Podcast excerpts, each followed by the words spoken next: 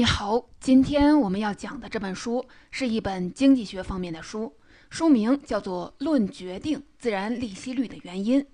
这本书的名字听起来可能会让你有点费解，不过啊，你可不要被书名吓到了。这本书在经济学的领域有特别重要的意义。我们都知道，利润是经济学里面重要的概念。不过啊，在这本书的作者是第一个认真研究利润的人。不夸张地说，马西对利润的研究启发了现代经济学之父亚当·斯密。利润是斯密的名著《国富论》里重要的分析工具。这本书写于18世纪的英国，马西提出这个概念，是因为他跟当时主流的经济学观点就自然利息率问题产生了一场争论。这场争论是工业革命以前经济学内部最为重要的争论之一。马西的时代距今已经过去了两百多年，书中所描写的经济情况、主张的经济理论，也和我们当今所处的时代有很大的不同。那个时候，英国还没有开始工业革命，对财富的认识还局限在谁能通过贸易获得更多的金银上。所以啊，这本书对今天的经济活动没有什么实际的指导作用。但是，我们仍然要有必要了解一下这本书的观点。因为这本书是了解经济思想史绕不过去的一本书，它也会带你从一个独特的角度重新理解经济发展和社会发展的一种关系。在过去的两三百年里，人类社会的自然利息率总体是一个下降的趋势，这是衡量人类文明进步的一个重要的指标。在今天的音频里，我将围绕书名中的“自然利息率”这个关键词。从三个方面来解读这本只有五十多页的小书。第一，马西为什么要讨论自然利息率？第二，在马西看来，影响自然利息率的真正原因到底是什么？第三，今天回顾这场讨论对我们有什么启示？我们先要给你讲一讲作者马西为什么要研究自然利息率。要回答这个问题，我们就要必须回到马西所处的时代。这本书的作者马西出生在18世纪的英国，在他去世前夕，工业革命刚刚在这个国家兴起，所以马西并没有机会亲眼看到英国的蓬勃发展。在他生活的时代，工业和纸币都还没有出现，英国每年的农业产出和商品产出都非常的有限。当时，英国所有的经济活动都围绕着土地租赁和商品贸易进行。谁能从租赁和贸易中获得更多的金银，谁就占有更多的财富。你应该想到了，在马西生活的时代，赚钱的方法非常的有限。为了获得财富，人们只能围绕土地或者是贸易来做文章，在总量有限的金银中，尽可能的为自己争取更多的利益。这就为借贷提供了土壤。人们期待通过借贷赚取更多的财富，这就对借贷就提出了很高的要求。对出钱的一方来说，什么时候借钱、借多少成了必须认真考虑的问题；对贷款的一方来说，什么时候给钱、给多少也必须要精打细算。在这种情况下，利息问题就变得至关重要。利息的概念你肯定不陌生，这里啊，我再稍微的解释一下。假设你跟银行借了一百万，要去做生意。对于银行来说，他会把钱借给你，有一个默认的前提：无论谁借了这一百万去做生意，最后赚的钱一定会比一百万多，而且赚到的钱，银行有权收走一部分。银行多收的这些钱就是利息。所以说，借贷这个行为不仅涉及银行借给你的这一百万，还牵扯到这一百万能在当时的市场中带来多少回报。既然咱们谈到利息这个概念，就不能不提到经济学中另一个很重要的概念——利息率。你可以这样理解：如果把货币当作是一种商品，那利息率就是货币这种商品的价格。这个概念在我接下来的讲述里很重要。今天的经济学常识告诉我们，经济市场可以分为实体经济和虚拟经济。虚拟经济中的金融活动，就像整个国民经济的毛细血管。实体经济中的资源往来都需要通过毛细血管，也就是金融来实现。如果没有利息率的话，毛细血管就会被堵住，虚拟经济也就没有办法运行。这样一来，整个经济活动就不会通畅。利息率这个概念重要，是因为它的变化直接影响金融市场的活跃程度，进而影响整个社会的经济发展。所以，利息率和利息一样，都是金融正常运行的必要条件。在当时的英国，无论是土地的租赁还是工商业贸易，所有的经济活动都要涉及借贷，都离不开金融活动，自然也都离不开利息率。那你也许就要说了，作者只需要研究利息率就好了，为什么还要研究自然利息率呢？自然利息率到底又是什么呢？在讲自然利息率之前，请你先回忆一个经济学的基本概念：商品的价值。我们高中学过，商品的价格围绕价值上下波动。请你再想一想，刚刚我和你说到了，如果把货币当成是一种商品，那么利息率就是货币的价格。那么按照这个逻辑，自然利息率就像是货币的价值。那么自然利息率这个货币的价值该怎么衡量呢？你可以这样想：如果市场上货币的供给和需求，也就是借钱需求和贷款供给完全的相等。自然利息率就等于是利息率。当然了，自然利率是一个理论上的概念，真实世界的利息率应该是围绕着自然利息率上波动的。站在今天看，自然利息率这个概念还挺重要的，因为它能帮你把握经济变化的趋势。比如说，过去的四十年，全球利率为什么持续的下降？经济学家就会告诉你，背后的一个主要的原因就是自然利息率的降了。这就和价格围绕价值波动的道理是一样的。只有知道了商品的价值是多少，在面对实际生活中不断波动的价格时，我们才能对经济形势有一个基本的判断，才能在经济生活中掌握主动性。自然利息率也是一样的，面对不断变化的利息率，有自然利息率做参照，才能判断眼前的利息率是过高还是过低，才能知道以后利息率的走势是上升还是下降。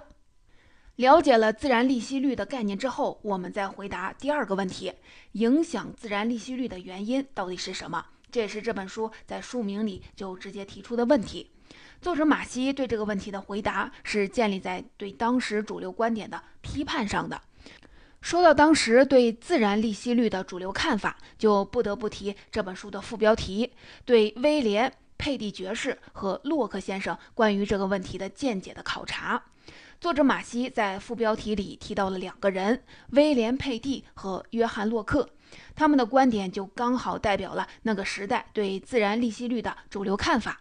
威廉·佩蒂是统计学的创始人，被后世的经济学家推崇为古典政治经济学之父。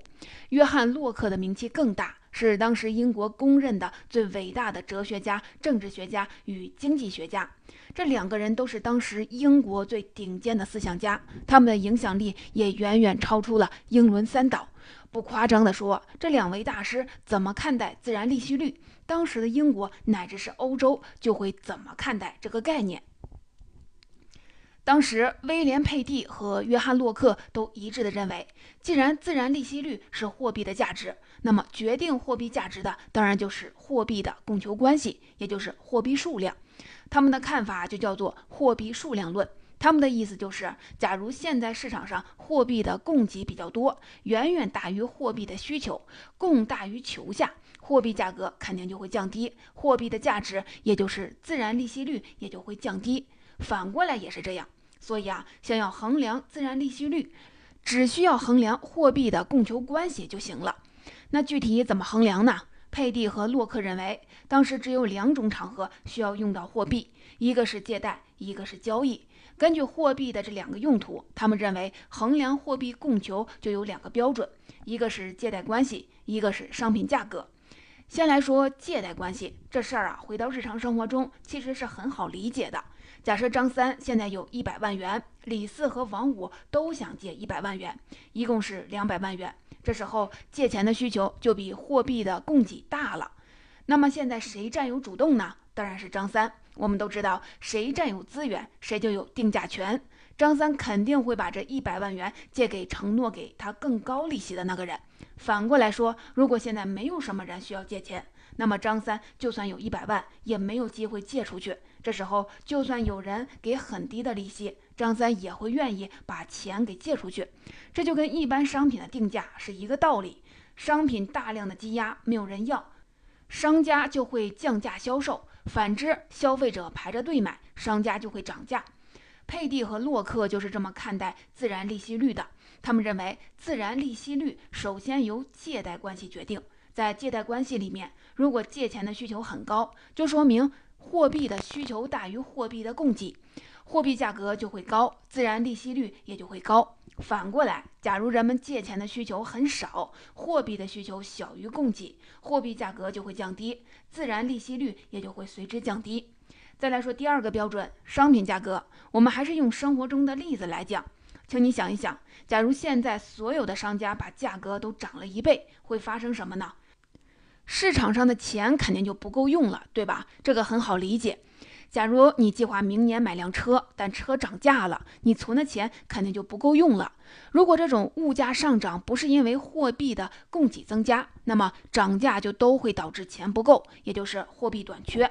这时候货币的价格，也就是利息率就会提高。这个规律啊，我们可以概括成利息率和物价水平成正相关关系。现实中，如果大家看数据的话，就会发现利率变化跟通货膨胀率的走势非常的一致。说到这里，你会不会觉得佩蒂和洛克的观点很合理呀？可是作者马西却对这种貌似合理的论证产生了怀疑，因为按照两位大师的观点，借钱的需求越多，自然利息率也就会越高。可是马西结合当时的市场上的实际情况一合计，就发现了问题。社会上的债务确实是越来越多了，因为做生意的人也就越来越多了。但是市场上的利息率却没有越来越高，这和两位经济学大师的分析明显是不符。难道是大师的分析错了吗？到底问题出在哪里呢？借着巨人的肩膀，马西继续的深入思考下去。他透过借贷关系的表面。找到了当时影响借贷关系的真正原因，在那个时代，并没有今天这么多的消费选择，所以没有今天很常见的贷款消费现象。马西认为，那时候人们借钱做生意的目的很简单，就是为了获得利润。人们通过借贷能获得多少利润，就愿意为借贷付出多少利息。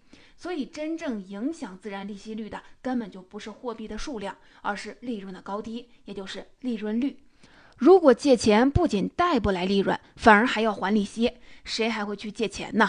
同样的道理，如果用借来的钱做生意，能赚到的钱比利息少，也不会有人去借钱了。再来举一个例子，假如现在用一百块钱就能挣到一百一十块钱，那么利息就肯定不能比十块钱高，不然就没有借钱的意义了。甚至当利息到八块钱或者是九块钱的时候，估计也不会有什么人借钱去做生意了。因为利润大部分都给了银行，借钱做生意就成了给银行打工了。这就是马西的核心观点。马西认为，决定自然利息率的原因一定是本金的利润率，也就是你能用借来的钱去赚多少钱。我们都知道，每个人的商业头脑是不一样的，运气也不一样。同样的一百块钱，在不同的人手里，肯定会有不一样的结果。但是如果把所有的人都考虑进来，肯定存在一个平均利润率。自然利息率不管怎么变化，不可能比这个平均利润率要高，而且一定会随着平均利润率的变化而变化。当然了，今天来看，马西跟佩蒂和洛克对货币和自然利息率的认识并没有本质上的差异，都属于货币数量论范畴。他的观点可以说是对佩蒂和洛克观点的补充。但是站在今天回过头来看，马西提出利润决定自然利息率这个观点具有划时代的意义。这个意义不仅体现在他对自然利息率的衡量方式上，更体现在他强调利润率。在现代社会，利润依然是所有经济活动当中最为重要的概念之一。无论是投资理财还是做生意，没有人会不关注利润率。利润率就好像是我们与生俱来就知道的概念一样。但在马西生活的时代，由于工业革命还没有发生，商业远没有达到繁荣的地步。利润也没有表现得像现在一样重要。那时候几乎没有经济学家会把利润率作为一个独立的概念进行研究，更没有人会认为利润率能起到独立决定自然利息率的地位。所以啊，如果我们将马西的观点放在整个人类经济的发展历程上来看，放在经济学的学科地图上来看，马西对利润率的强调，对利润率和利息率关系的论证是非常具有超前性的。最后第三部分，我想跳出书里的内容，给你讲一讲马西的研究能给我们提供什么样的启示。在发现利润率与自然利息率的关系之后，作者马西并没有就此打住，而是顺着这个结论继续的深入研究，想找到这个结论的现实意义。他提出，对于国家来说，要实现利润率和利息率的增长，就必须拥有一个充分竞争的、足够繁荣的市场。如果自然利息率是由利润率决定的，那么利润率又是由什么决定的呢？马西认为，工商企业的利润率说白了是由贸易的规模和数量决定的。在一个竞争充分的市场，从事商业活动的人比较多，贸易的规模和数量就比较大。对于个人来说，竞争变多了，有可能就意味着较低的利润率和较低的利息率。但是对于一个国家来说，充分的竞争就意味着商业的整体发达，整体利润当然比商业不发达的时候要高，财富增长也就更快。相反，在一个充满垄断的市场，对于从事贸易的个人来说，因为没有什么人去做商业，没有什么人去和他竞争，他个人得到的利润率就会比较高。但是从整个社会和国家的角度来看，一个充满垄断的市场对宏观经济来说并不是一件好事儿，它会导致国家整体利润率降低。作为一个典型的英国绅士，马西内心当然是认为，一个蓬勃发展的，并且有更多的人愿意去做生意的社会，才是健康的社会，才符合十八世纪人类经济发展的正确方向。其实我们也都知道，对企业而言，如果能够以更低的利息率借到更多的借款，他们就会更积极的用贷款投资实业，而一旦借贷有可能导致倾家荡产，愿意冒险的人也就会减少。所以啊，在了解了竞争、利润率、利息率与一个国家经济发展的关系之后，马西勾勒出了一个他眼中经济实现良性发展的理想国家。生活在十八世纪的马西认为，一个理想的国家一定要有鼓励工商业发展的土壤，一个让人们能够放心去做生意的社会环境。具体来说，马西列出的这个环境包括三个条件：第一，这一定要是一个自由的并鼓励贸易的环境。具备了这个条件，即使地理位置不好，人们也会愿意去那里发展。在那里，大家能够不被束缚。第二，保护私人财产。马西认为，这个国家一定要保护私人权利，或者我们来说，一定要保护私有财产。人们不愿意活在一个连自己的财产都保护不了的社会里。第三，马西认为，这个社会一定要安全，因为人们只有觉得自己安全的得到了保障，才会有更多的人愿意去做生意。这么一看，你可能会觉得马西的话都是大白话。今天咱们谁不知道呢？但是他这三条几乎每一条都切实的戳中了十八世纪商人的心。所以马西这些朴素的大白话，放到今天的经济活动中依然是适用。正如马西所说，在利息率降低的时候，市场一般也会更加的繁荣；而利息率过高，往往会代表着萧条的市场、艰难的民生。